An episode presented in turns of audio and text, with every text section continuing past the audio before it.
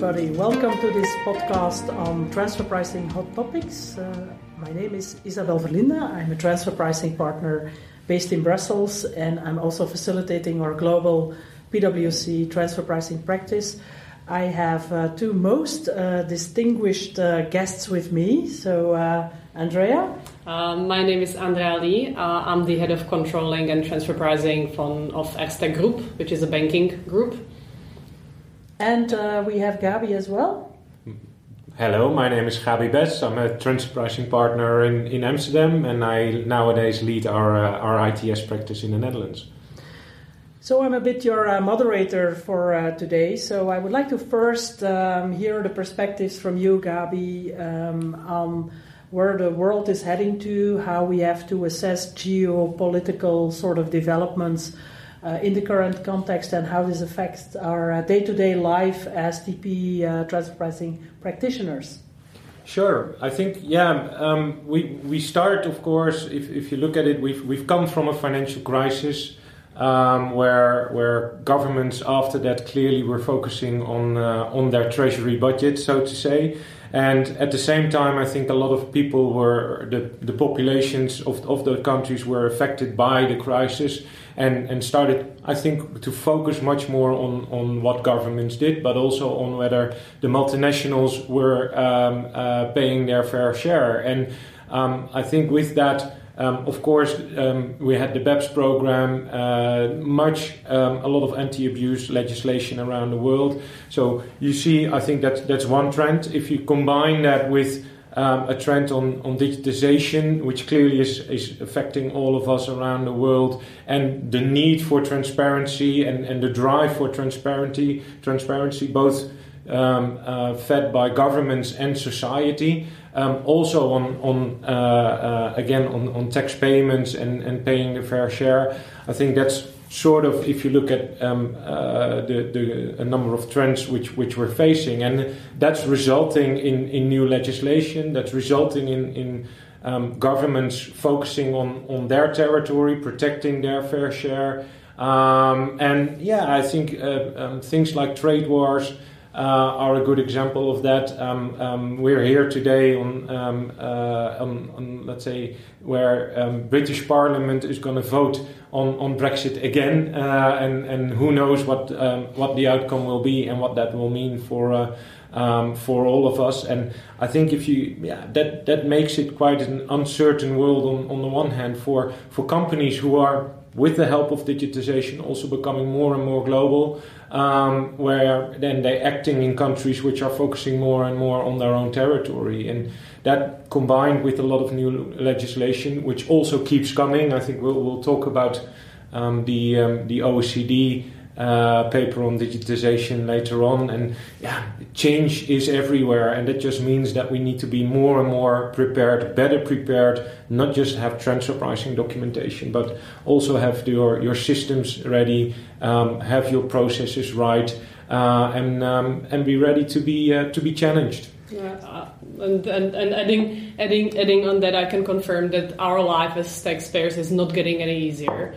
Uh, I do appreciate the work OECD is doing. However, it's adding complexity to our already very complex world.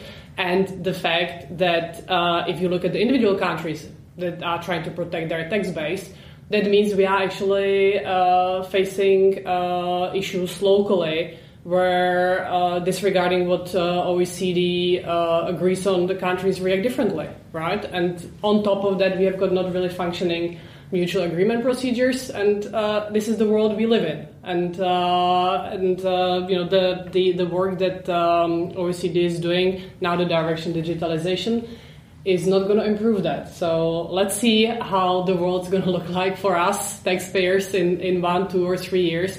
But we see substantial increase of disputes, um, substantial increase of uh, burden exactly on the on the documentation and and, and supporting documentation. And uh, yeah, uh, we're now starting uh, new audits in uh, many countries. So let's see where this is going to take us.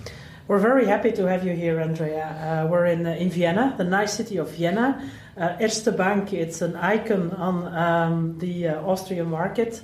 Uh, you only have 24 hours in a day. Um, you already touched on digitization, um, but there is also the financial transactions ongoing work of the OECD.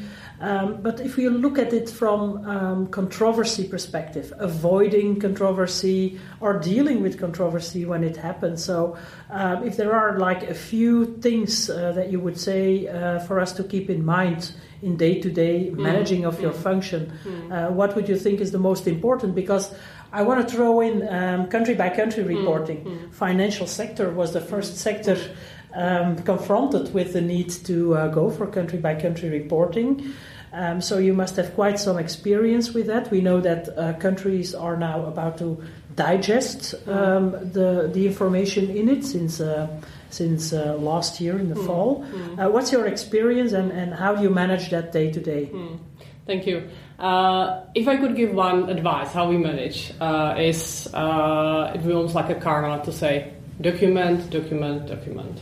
This is one thing I've, uh, I've established when I joined the bank uh, to make sure that every decision we make, every meeting where we discuss uh, topics related to transfer pricing is documented in writing because it makes it so much easier when audit comes five years later. And unfortunately, here in Austria, we have got quite delayed audits. We just finished 2007, uh, which, as you can imagine, uh, 10 years is a long period of time, and people usually do not remain that long uh, in their seats.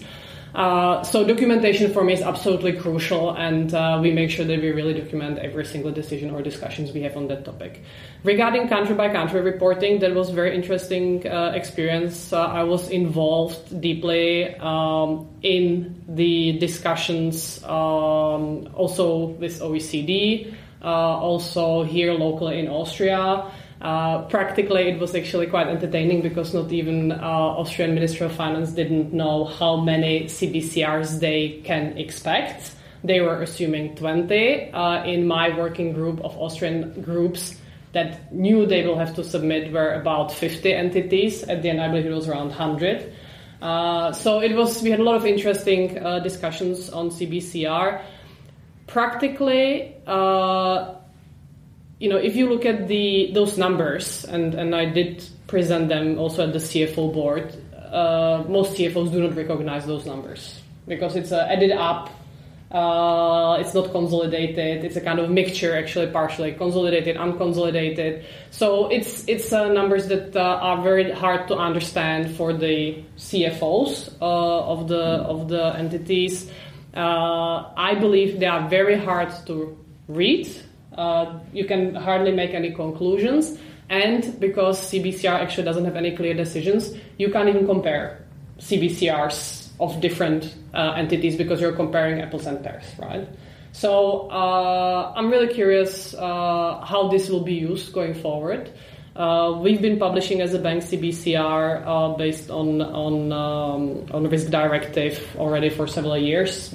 There was no excitement about it, no no um, no questions from uh, from public.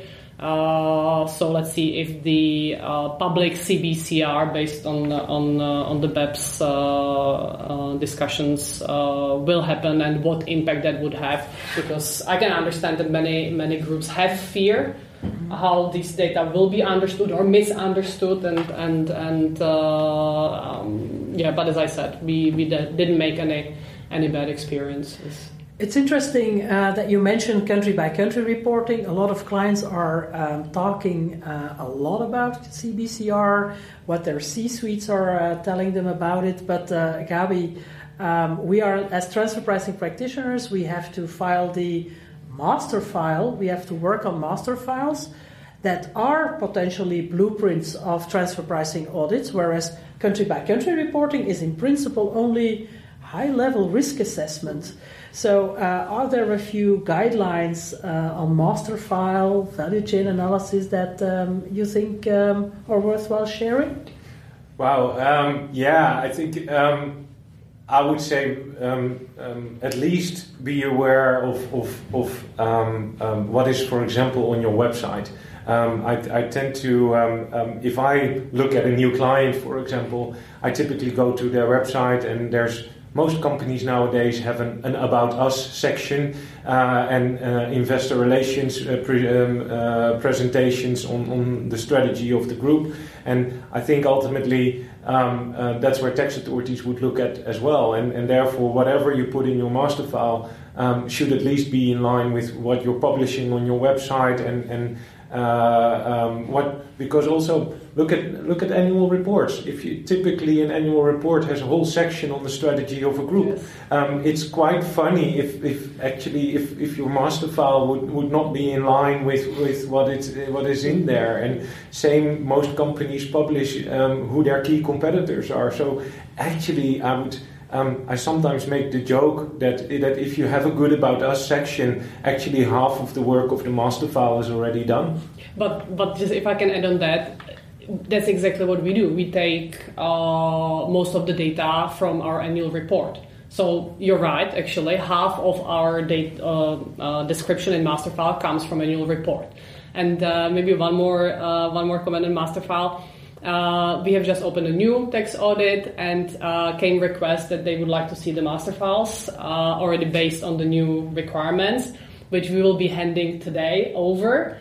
And I am nervous, to be honest. It's a it's a really compact overview of how our group works, what are the biggest transactions, and my concern is that if tax authorities get it provided this way, the easiest way for them will be to say, well, and now provide me supporting documentation for all of that. That means I need to hire three people to start doing the work because in the size of our organization, and, and I'm talking uh, 6 billion revenues, 45,000 employees, it's not an easy task, right? We, we, we have got all kind of transactions, uh, so document all that on an individual basis is impossible. So let's see how, how the practical experience will be and where this journey is going to take us. Yeah, and I think if it, that that ultimately, um, Isabel, what we should keep in mind is that the master file um, should be linked to to your CBCR. You should, it, should match with each other. And as you say, you you mentioned the word value chain analysis. At the end of the day, um, I think the value chain analysis is, is sort of becoming the core of, of a description of, of what a company does and and um, including the um, the um, uh, call it the allocation of the profit in, in that way or describing what the, the key value drivers are. And at the end of the day you would want to see that back in your master file but ultimately you want to see that in, in your CBCR as well. And um, I must say, um, I was surprised that, that I think a lot of companies have paid a lot of attention to Table 1 in their CBCR report, but actually most of them didn't pay real attention to Table 2. And I've, I've had situations where Table 2 um, mentioned that in a certain country there's a manufacturing function, whereas if you then look at um, um, the number of headcounts, um, it only had two people. Well, typically manufacturing is quite difficult with only two individuals, and um, I think ultimately, therefore, it, it, it all needs to um, come together and match with each other. Absolutely. This uh, brings us to the last uh, topic for uh, this podcast, and that is digitalization of the economy dealing with the challenges, the ongoing work of the OECD. So uh, they published a report mid February, and I think uh, there were like uh, 2,000 pages of uh, comments from over 200 commentators, quite some multinational enterprises, academics, uh, but also uh, professional service providers. Um, any any thoughts you have further to um, what now the next steps are for uh, the OECD because I'm going to take a, uh, a quick sidestep uh, just as a sort of uh, a reminder to what's in the paper. It's only like uh, 30 pages, so it's not much. Two pillars. Uh, the second pillar I'm going to start with, but this is the pillar that um, needs some further maturing because it touches on fundamental principles of international taxation. It's about minimum taxation.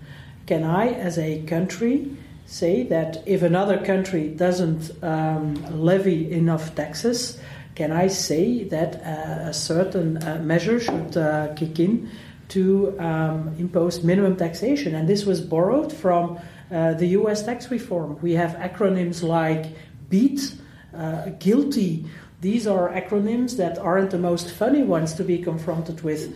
Um, so, uh, but we leave this uh, pillar a bit aside as transfer pricing practitioners. But coming back to the first pillar, there are three sections. One of the sections is should we expand the notion of marketing intangibles and go beyond a transactional approach to marketing intangibles? To argue that part of the economic rent, part of the residual in an organization, should be attracted to the country where the consumers are. The other is um, active user participation.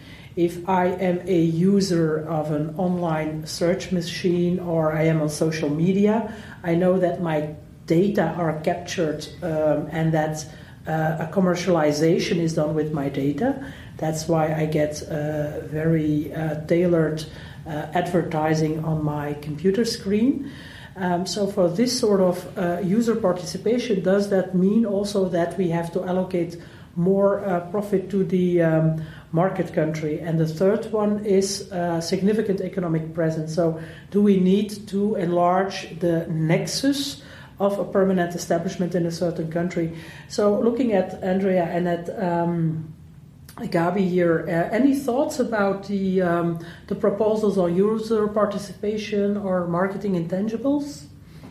Well, what, what, what fascinates me is that it, that it's presented as, as, as a paper on digitization, but if you, especially the point on, on the, the marketing intangible, that, that that will basically affect all of us. It, it's not just the, the digital companies. It, it um, whether you're in, in pharmaceutical, consumer goods, or, or um, even even um, uh, car manufacturing. I think it it, it um, um, the more cars you will have in a country driving of your brand uh, may actually mean that you need to allocate more profit to that country, which for me um, is quite a new concept, of course, given where where how we historically looked at, looked at these things. So it's and I think that's um, you, you, mentioned it's only 30 pages, and the fact that um, there's 2,000 pages of response uh, um, um, says enough in that sense.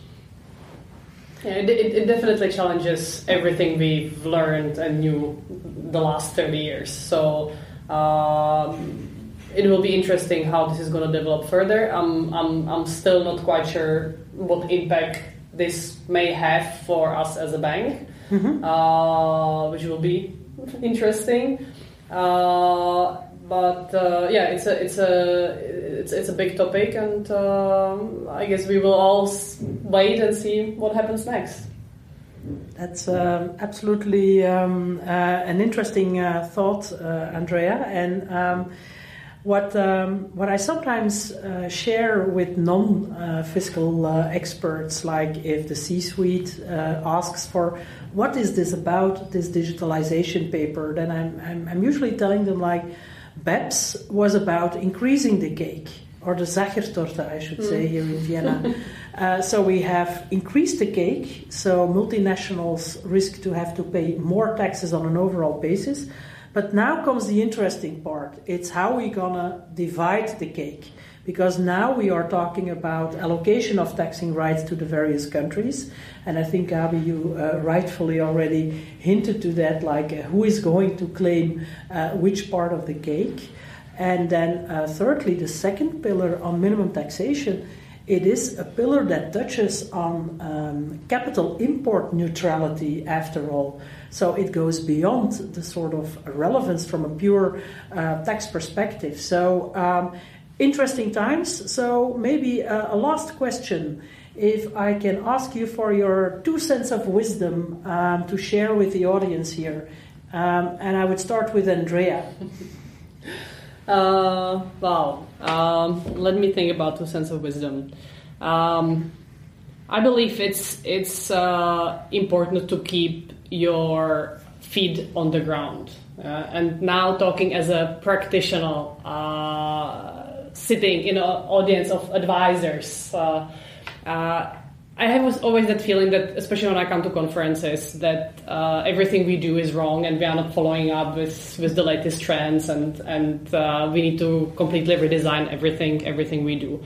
But for most of us practitioners, when you come down to your day to day jobs, uh, you just you just need to keep uh, you need to live in reality. That's the important. You need to live in the reality. And my feeling is sometimes, or quite, sometimes quite often actually, uh, that uh, when you look at the discussions and the papers that OECD produces, um, that uh, they they live in a virtual reality and and they live in a different world, which uh, I can't even imagine how we can then implement it in in a day to day business.